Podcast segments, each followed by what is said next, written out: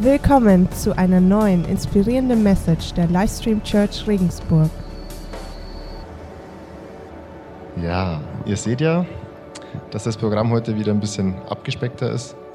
Und ähm, das hat einen ganz einfachen Grund, nämlich, dass wir momentan ein bisschen schauen, dass wir die Teams, die mitarbeiten, verstärken. Und deswegen geht die Predigt heute auch übers Dienen. Stellt euch vor, keiner hätte die Songtexte auf die Webseite gestellt oder keiner wäre hier und wird Musik machen. Wir hätten keinen Gottesdienst. Nicht nur in der Gemeinde, sondern auch, wenn wir jetzt, weiß ich nicht, äh, draußen arbeiten oder wir gehen zum Arzt und weil es uns nicht gut geht und wir gehen dahin und der Arzt sagt so, ja, schön, dass du da bist, aber hättest du mal selber Medizin studiert, ich habe keinen Bock.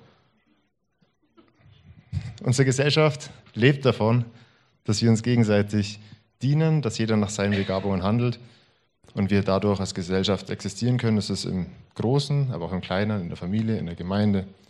Und so ist es. Als Bibelstelle habe ich heute Matthäus 18. Und ich gehe mal kurz in die Geschichte rein. Ihr müsst euch vorstellen, Jesus ist mit seinen Jüngern unterwegs und kurz bevor diese Geschichte passiert, ähm, pickt sich Jesus drei von seinen Jüngern raus, geht auf den Berg, da passiert was richtig Krasses. Die Jünger sehen, wie Jesus ganz anders wird. Ähm, Gott spricht zu ihm, Mose und Elia erscheinen, muss wahnsinnig toll sein. Petrus wird am liebsten da bleiben. Und ähm, ja, und dann geht es weiter. Und im Markus-Evangelium steht dann noch, dass die Jünger sich danach dieser Story unterhalten haben darüber, ja, wie ist es jetzt eigentlich? Wer von uns ist denn jetzt der Beste? Und Jesus weiß, was sie denken, was sie reden. Und er sagt dann immer so, habt ihr was auf dem Herzen? Dann traut sich einer und geht zu Jesus und sagt, Meister, wer ist denn der Größte im Reich der Himmel? Abgesehen von die Antwort ist immer Jesus. Eine super Frage. Und eine sehr direkte Frage. Und Jesus macht Jesus Sachen und antwortet nicht, sondern holt sich ein Kind. Stellt ein Kind in die Mitte und sagt, genau so. Das muss ein bisschen frustrierend gewesen sein für die Jünger. Ihr müsst euch vorstellen, die Jungs waren nicht erwachsen. Die waren so in der Pubertät. Wenn man einem Rabbi nachgefolgt ist, war man so 13, 15, sowas in dem Alter. Der Einzige, der volljährig war, war Petrus. Und jetzt kommen die und sagen, Jesus, wer ist denn der Größte im Reich der Himmel? Wer ist der Beste von uns? Alle jung, im Saft stehend, wollen ihren Platz in der Welt finden. Und Jesus sagt, das Kind hier. Die müssen sich ein bisschen veräppelt gefühlt haben, aber ich glaube, die Frage kennen wir trotzdem auch ganz gut. Heute würden wir auch vielleicht sagen so, ja, Jesus, wer ist denn hier in der Gemeinde der Frommste? der Beste.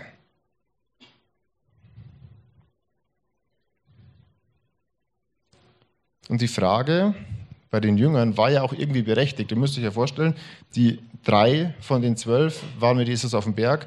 Die sind wiedergekommen, müssen voll geflasht gewesen sein, müssen gesagt haben, das war voll cool, was wir da erlebt haben. Und alle anderen so, ja, warum waren wir nicht dabei? Wer ist der Beste? Und so weiter. Das ist ja irgendwo auch berechtigt, oder? Ich meine, da können wir uns, glaube ich, auch reinversetzen. Und die Frage ist dann schon so, ja, Jesus, hast du vielleicht irgendwen von uns ein bisschen mehr lieb als den anderen? Wir wollten ja eigentlich nur wissen, so, warum die drei und nicht wir und nach welchen Kriterien hast du das denn so ausgewählt? Vielleicht können wir da ja was machen.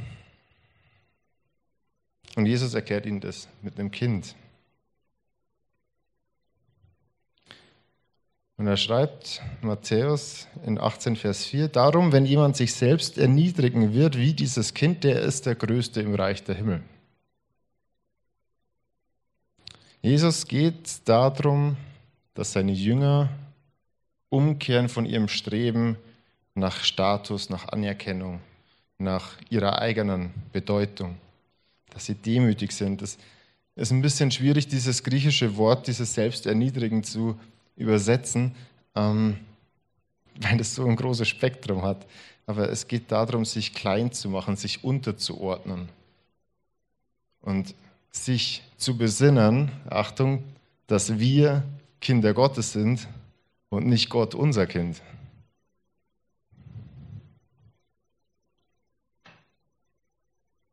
Jedes Mal, und das kommt öfter vor, wenn die Jünger die Rangordnung durchdiskutieren, ist es Jesus wichtig, darauf hinzuweisen, dass der, der sich selbst erhöht, erniedrigt werden wird und umgekehrt.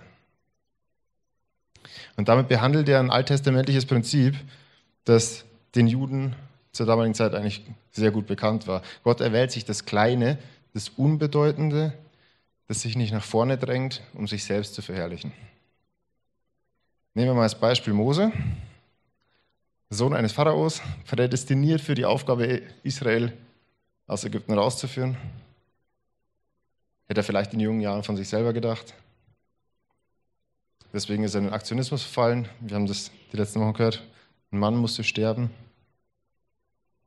Und er flieht. Und Mose wird erniedrigt, demütig gemacht. Es braucht 40 Jahre Ziegenhüten in der Wüste, bis er demütig ist, Gott wirklich zu dienen. Und keine Predigt ohne Flachwitz, das Meckern, Ziegen, vom Volk auszuhalten.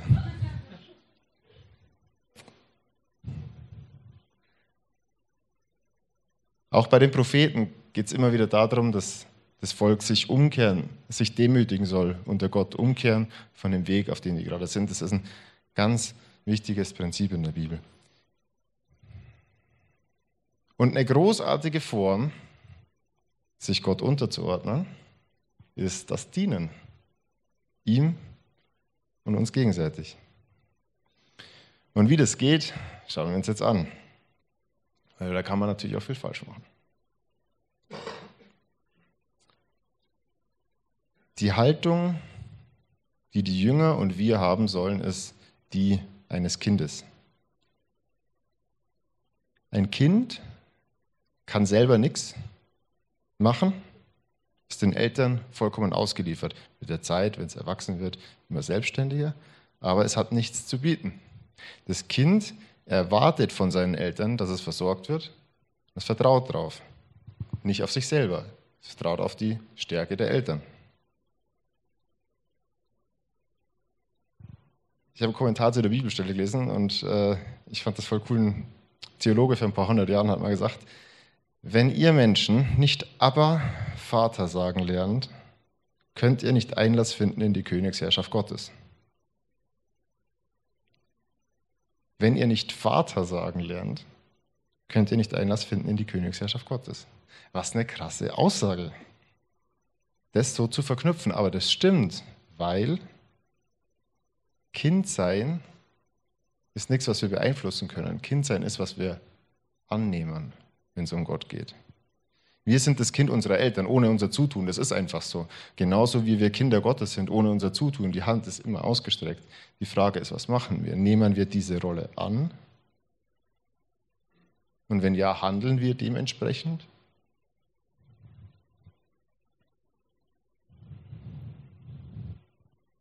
Beim sich Gott unterordnen, also auch beim Dienen, geht es nicht darum, nach außen hin sich unterzuordnen, möglichst demütig zu sein, den Schein zu wahren. Das ist nicht der Punkt, es geht um die Herzenshaltung. Wir schauen uns nachher nochmal genauer an.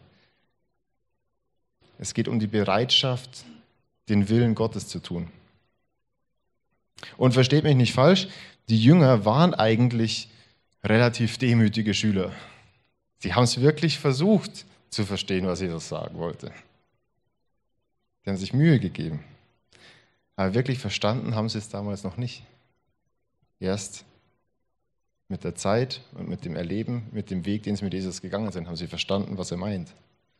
Und auch erst nach Jesu Tod und Auferstehung. Da war ihnen dann alles auf einmal klar. Aber die Herzenshaltung von ihnen war halt noch ein bisschen ausbaufähig. Weil sie haben es halt nicht verstanden. Kurz bevor Jesus nach Jerusalem einzieht, bevor das ganze Leiden von ihm losgeht, streiten sie sich drum, wer denn der Größte ist. Lukas schreibt sogar, dass sie das nochmal gemacht haben im Garten Gethsemane, als Jesus dann schon am Beten und am Zittern war, streiten sie sich noch drum, wer der Größte ist.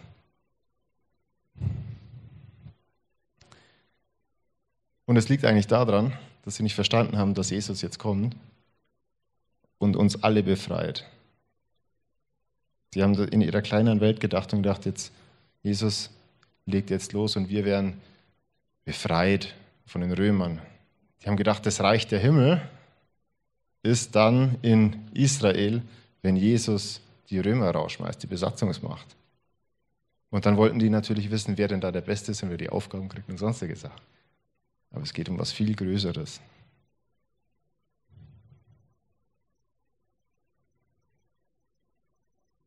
Das Verständnis der Jünger vom Dienen und auch Jesus zu dienen war, selber gut dazustehen. Es gibt eine super lustige Geschichte in der Parallelstelle in Markus 9. Übrigens, diese Stelle über das Dienen mit den Kindern kommt in allen Evangelien vor, was uns schon mal zeigt, dass es sehr wichtig ist.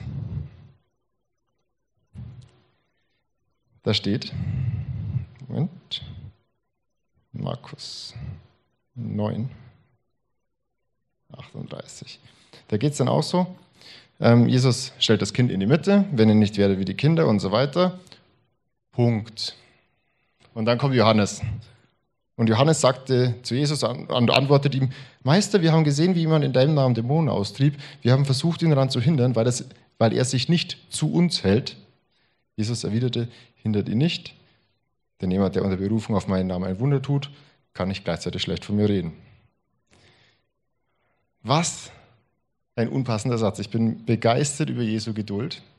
Er gibt ihm gerade die Life-Lesson und Johannes kommt und hat ein ganz anderes Thema. Aber es gibt genau die Herzenshaltung wieder von ihnen. Sie sind nicht Kinder, sie sind nicht Diener, sondern sie schauen auf sich. Allein, dass Johannes sagt, weil er uns nicht nachfolgt. Wir. Er sagt nicht mal Jesus, weil er dir nicht nachfolgt, sondern uns. Er ist nicht bei uns dabei. Deswegen kann es nichts sein. Aber ist nicht Jesus der Lehrer gewesen, dem nachgefolgt wird? Und erkennen wir uns da selber wieder? Wie schnell kommen wir in so ein elitäres Denken rein? wir in unserer Gemeinde, das ist cool. Und die andere Gemeinde, ja, die macht eigentlich auch, aber bei uns ist es besser. Oder ach, derjenige lebt seinen Glauben so komisch. Ich weiß nicht, sollte eher so sein wie bei uns. Aber es geht um Nachfolge, es geht um Dienen. Und das tun wir nicht von uns raus. Es geht um die Herzenshaltung. Jesus möchte, dass sich die Jünger den geringsten annehmen. Und warum? Weil man das dienen lernt. Wenn man dient, ohne was zurückzubekommen, dann hat man es verstanden. Ohne diese Hoffnung, ich diene, dann kriege ich was.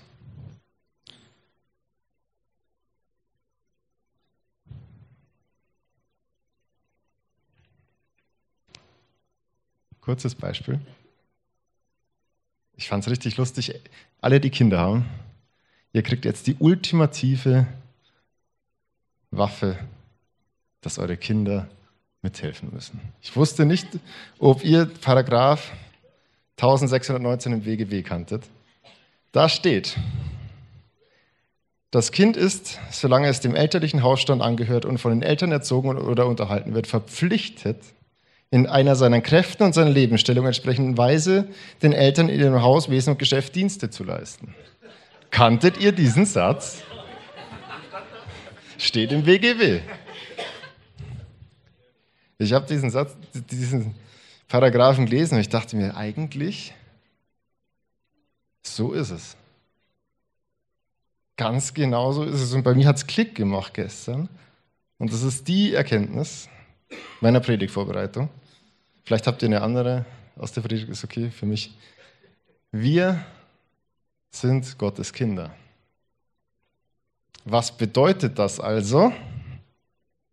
Dienen ist nicht optional. Es ist Teil unserer Gotteskindschaft. Und wir sollen dies tun ohne Erwartung auf Lohn. Es ist nicht so, als ob die Bibel davon spricht, dass das Dienen was ist, was über das normale Maß des Christsein, des Gotteskindsein hinausgeht. Sozusagen Überstunden machen als Christ. Nein, das ist ein normaler Job. Gott ist natürlich oft so gut zu uns, dass er uns dafür segnet, dass er uns trotzdem Überstunden aufschreibt, aber es ist eine normale Aufgabe. Und eine Belohnung dafür zu bekommen, ist kein Recht von uns. Das war meine Erkenntnis gestern, das war richtig krass. Jetzt mal als Beispiel, wie bescheuert wäre es denn praktisch, wenn ich jetzt zu Gott gehen würde und zu ihm sagen würde, hey, pass mal auf, ich habe jetzt die Woche, ja, wenn ich eine Predigt mache, habe ich ungefähr sechs bis zwölf Stunden Vorbereitung, plus dann den Gottesdienst, ähm, habe ich Zeit geopfert, Freizeit, ähm, extra für die Gemeinde, für den Reich. Ich finde, ich, find, ich habe mir echt einen Bonus verdient. Und wenn ich mich jetzt mal so vergleiche, so, wer macht denn innerhalb der Woche sechs bis zwölf Stunden was für die Gemeinde? So, ja, Wahnsinn dann habe ich das ganz falsche Mindset. Weil wer bin ich denn, wenn Gott kommt und sagt, hey, in diesen Menschen lege ich eine Begabung dafür. Dass ich dann sage, boah, schau mal, wie toll ich bin. Wenn ich ein Geschenk bekomme. Ist es dann nicht meine Pflicht, das so einzusetzen?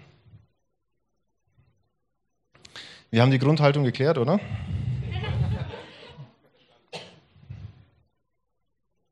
Eine demütige Grundhaltung, die den anderen und die Gott vor uns stellen. Und jetzt möchte ich auf die Probleme eingehen, die automatisch kommen beim Dienen und die wir selber sicher auch schon erlebt haben. Persönlich oder im Umfeld. Und dazu schauen wir uns mal die Verse 6 bis 9 an in Matthäus 18. Und diese Verse hat, glaube ich, jeder Christ schon mal gehört und jeder hat sich irgendwie so gefragt, so, was heißt denn das? Müssen wir die da drin lassen? Die sind doch irgendwie so komisch. Ich lese mal vor. Wenn aber jemand einem dieser Kleinen, die an mich glauben, Anlass zur Sünde gibt, für den wäre es besser, dass ein Mühlstein an seinen Hals gehängt und er in die Tiefe des Meeres versenkt würde. Wehe der Welt der Verführung wegen, denn es ist notwendig, dass Verführung kommen, doch wehe dem Menschen, durch den die Verführung kommt. Wenn aber deine Hand oder dein Fuß dir Anlass zur Sünde gibt, so hau ihn ab und wirf ihn von dir. Es ist besser für dich, lahm oder als Krüppel in das Leben hineinzugehen, als mit zwei Händen oder mit zwei Füßen in das ewige Feuer geworfen zu werden. Und wenn ein Auge dir Anlass zur Sünde gibt, so reiß es raus und wirf es von dir. Es ist besser für dich, einäugig in das Leben hineinzugehen, als mit zwei Augen in die Hölle des Feuers geworfen zu werden. Wie geht's euch? Ich habe die Stelle lange so verstanden. Trenn dich von allem, was dich zur Sünde verführt, reiß es raus wie wenn Jesus sagen würde, wenn du deine Augen nicht bei dir behalten kannst, dann reiß sie raus. Und ganz ehrlich, keiner von uns hätte noch alle Augen, alle Hände, alle Füße.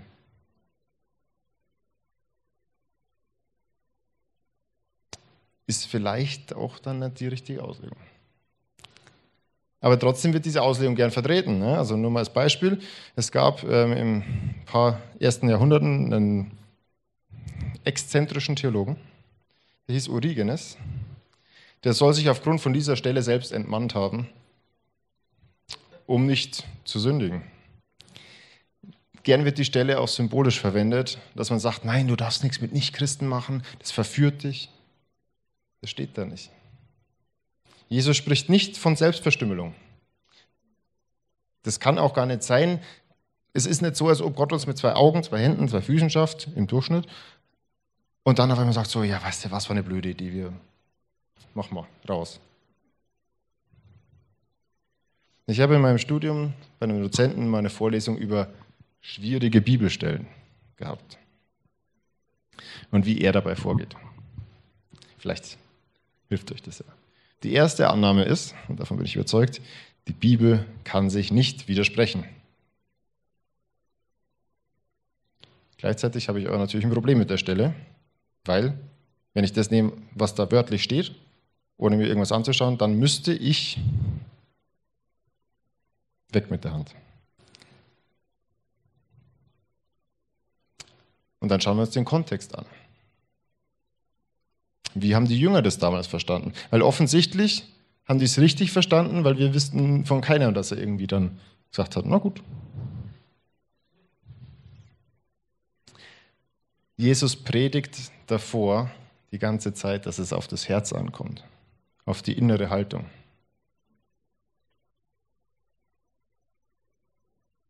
Und ich war sehr lange ein skeptischer Mensch, wenn man da ein bisschen mal vermeintlich Symbolinterpretierung macht, was die Bibel angeht.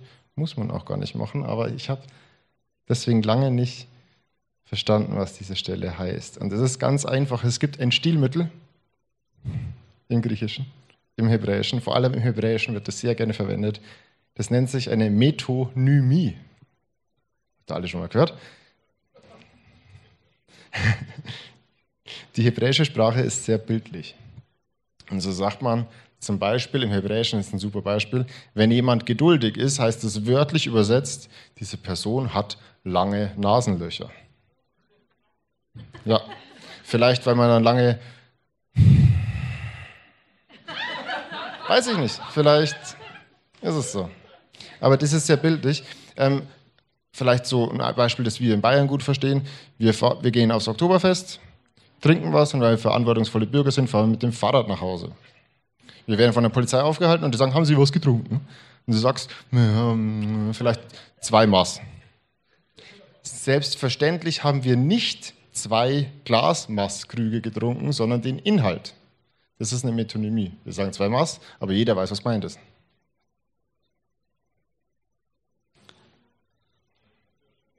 Der darf noch Auto fahren laut Beckstein. Also, betrachten wir mal Auge, Hand und Fuß unter diesem Aspekt und schauen uns an, was das fürs Dienen bedeutet. Also alle drei stehen in der Gefahr, dass sie uns dazu bringen, dass wir Fehler machen.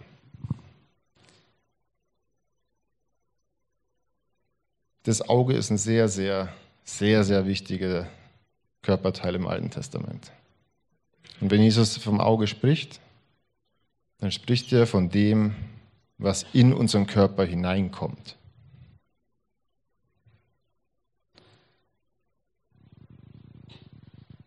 Und das, wie wir was deuten, wie wir was interpretieren, beeinflusst dann unser Denken und unser Herz. Das ist das Auge. Das, was hineinkommt in uns und unsere Haltung beeinflusst.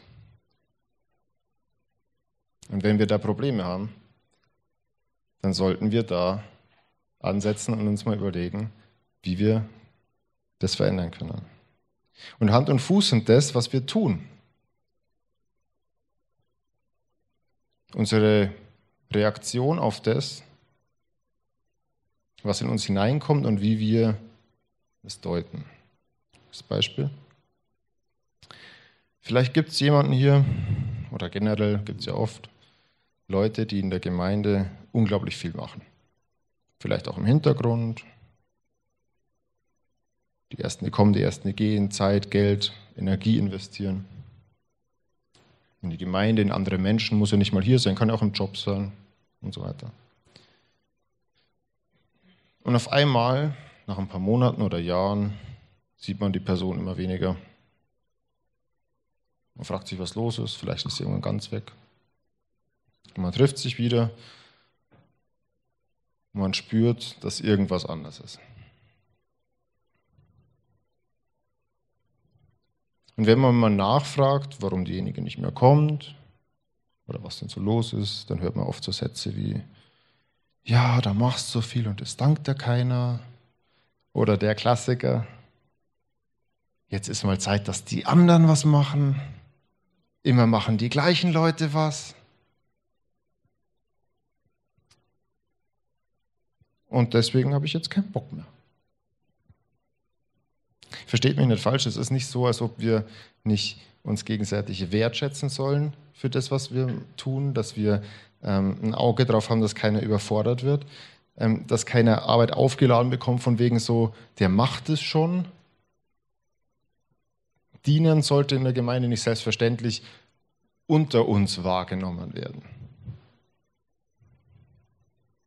Aber das Problem ist, wenn wir an so einen Punkt kommen, wenn wir so handeln und quasi das, was unser, unsere Herzenshaltung ist, nach außen gehen lassen, dann ist es das Zeichen dafür, dass unser Herz hart geworden ist. Und ein hartes Herz lässt sich von Gott nicht mehr verändern. Da haben wir abgeschlossen. Und zwar nur, weil wir auf uns selber geschaut haben. Wie vermeintlich oder tatsächlich ungerecht wir behandelt worden sind. Und das Problem ist, und deswegen spricht Jesus auch davon, wer den anderen zur Sünde verführt oder wer den dazu bringt, auch was falsch zu machen, das ist die Konsequenz davon. Viele Leute, viele Christen auch, die an den Punkt kommen und die so eine Entwicklung durchmachen, dass sie harte Herzen bekommen, weil sie dienen, die werden dafür sorgen, dass andere Christen genauso runtergezogen werden. Indem er vielleicht mal beiläufig erwähnt, dass ja die anderen mehr machen müssen, dass einem keiner dankt. Er redet vielleicht auch mal schlecht über andere oder sowas.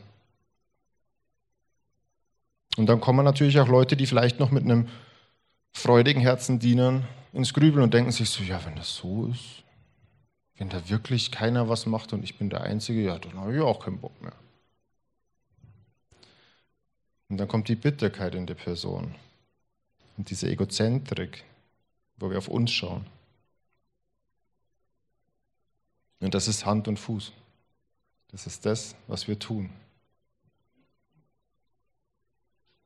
Und das große Problem ist einfach, wenn wir dienen, abgesehen davon, dass es unsere Jobbeschreibung ist, ist, dass wir in der Regel um unser Selbstwillen dienen. Und da bin ich selber zum Beispiel wirklich gut. Nehmen wir mal in der Ehe. Wer stand schon an dem Punkt, wenn es um die Hausarbeit geht, dass er sagte, schau mal, was ich alles gemacht habe. Und was du die Woche gemacht hast. Hm.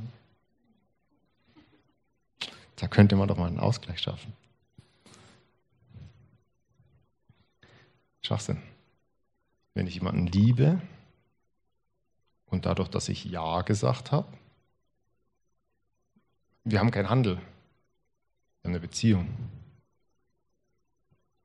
Oder in der Gemeinde, wie gesagt, zu sagen, hey, ich mache zwölf Stunden was, andere machen vielleicht nichts. Vielleicht gibt es ja auch Sachen, die weniger Zeit ein, einzuplanen sind und nicht mal die gemacht. Dann ist das die Denkweise davon, dass wir gut dastehen wollen. Schau mal, was ich gemacht habe. Schau mal, wie toll ich bin. Nimm dir mal ein Beispiel dran. Und dann vergessen wir zwei unglaublich wichtige Sachen. Und die allerwichtigste ist, wir dienen Gott und nicht den Menschen. Wir dienen Gott und nicht den Menschen. Wieso möchtest du, wieso möchte ich Anerkennung von anderen Menschen haben, wenn ich Gott diene? Das ist genauso ein Schwachsinn, wie wenn ich auf der Arbeit meinen Kollegen ankack, dass er mir keine Gehaltserhöhung gibt. Dann muss ich doch zu meinem Chef gehen.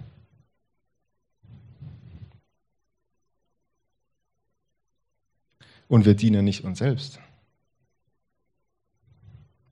Wer sich selbst dient, um gut dazustehen, der wird irgendwann aufhören, wenn es keiner sieht. Weil dann geht es ja nur darum, ein gutes Bild nach außen abzugeben.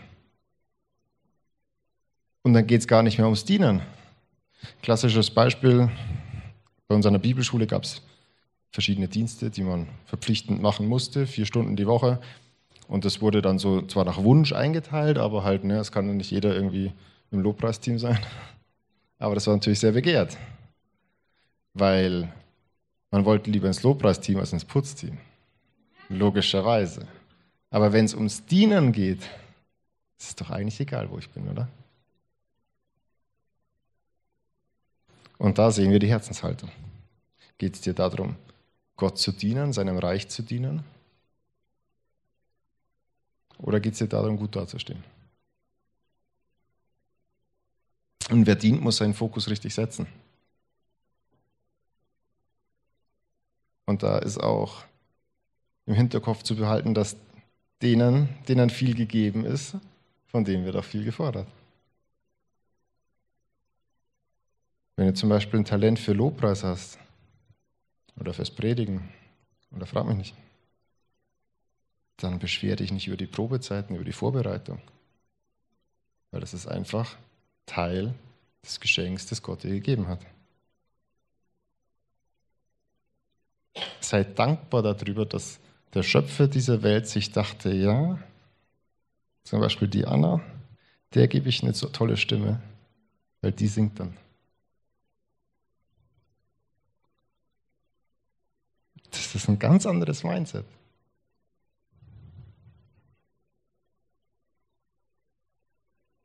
Mir ist klar geworden, dass wir den Blick weg von uns, unter uns auf Gott richten müssen. Und ein Anfang, wie immer, ist, dass wir auf Jesus schauen. Weil Jesus ist das beste Beispiel dafür, wie man dient. Jesus hat gesagt, ich bin gekommen, um den Vater zu verherrlichen. Wer sind wir, dass wir es anders machen? Das schützt vor Bitterkeit.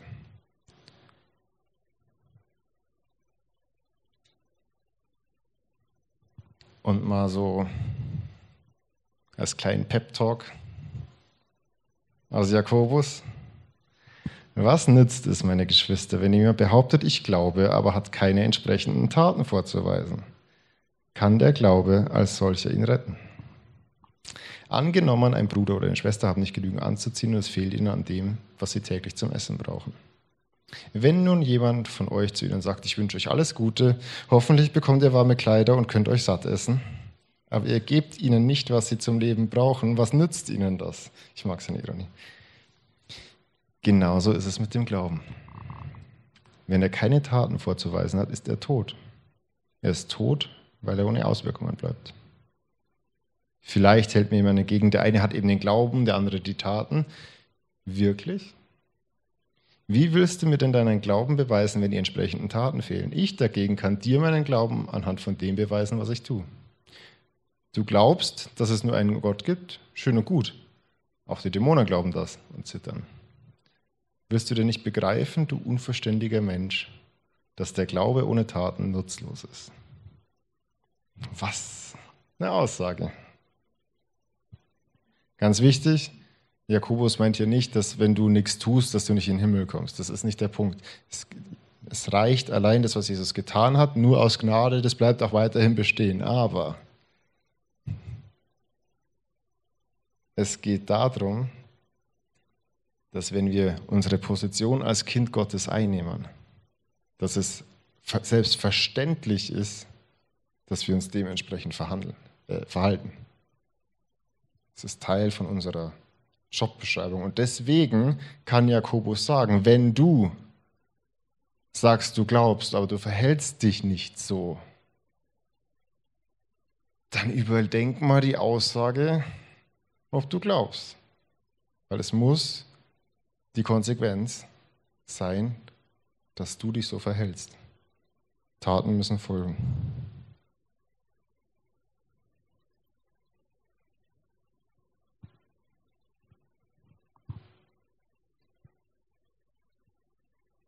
Wenn Jesus sagt, auf die Anfrage der Jünger, wer denn der Größte ist, der Größte unter euch soll euer Diener sein dann ist eigentlich alles gesagt.